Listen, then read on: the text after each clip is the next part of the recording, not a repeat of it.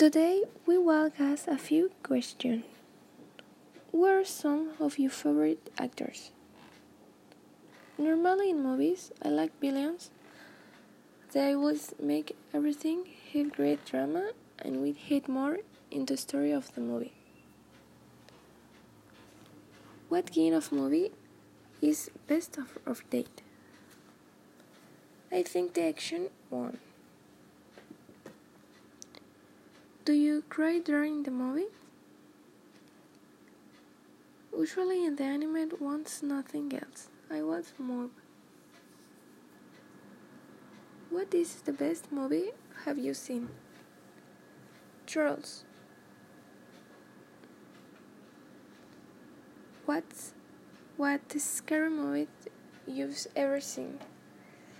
The in Texas, but but I love singing this King of Junior.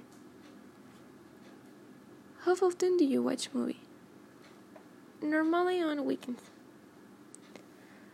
Do you usually watch movie on the theater or do you watch at the home?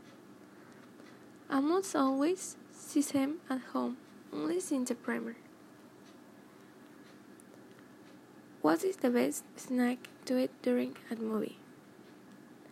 Lots of popcorn and potatoes, also sweet and lots of juice.